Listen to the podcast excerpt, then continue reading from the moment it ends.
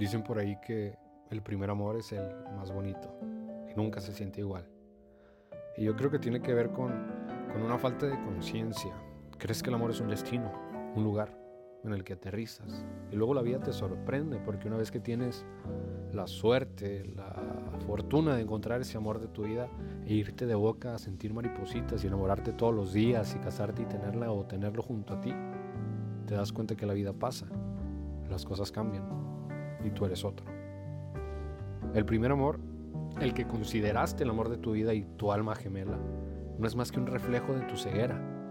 Cuando despiertes, cuando abras los ojos y te des cuenta que el amor no está fuera y no hay un alma gemela ni el amor de tu vida, cuando entiendas que tú eres amor, el amor no se consigue ni se da, eres amor, podrás darte cuenta que tienes la decisión consciente de volver a entregarte completamente. La diferencia es que la primera vez te entregaste porque estabas ciego y creías que habías llegado y disfrutaste las maripositas en la caída libre creyendo que eso era para siempre. Ahora, en conciencia, sabes que no necesariamente lo es. No dije que se acaba, pero no necesariamente es para siempre.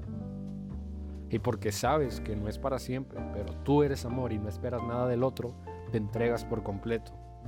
Si el primer amor de mi vida se sintió increíble estando ciego, imagínate en conciencia, porque ya entendí que es un proceso íntimo, propio, y tú eres un reflejo. No hay un alma gemela, no hay una sola persona que te está esperando, hay tiempos gemelos. Y entre más creces y más te miras en los demás, más puedes verte amado por todos y más puedes amar a todos. Es un camino interno. El amor no duele. La codependencia sí. Duele poseer. Duele creer que ya llegaste y aferrarte a algo que no era, que es por siempre cambiante. Duele creer que el amor está fuera esperándote en un humano dentro de 7 mil millones y quién sabe si tengas la suerte de tener la misma clase social, hablar el mismo idioma y vivir cerca. Es una trampa de tu ego. Escoge uno. Yo no sé si estarás diciendo un para siempre si sabes que vas a vivir mil años. Yo no sé si firmarías un matrimonio sin fin.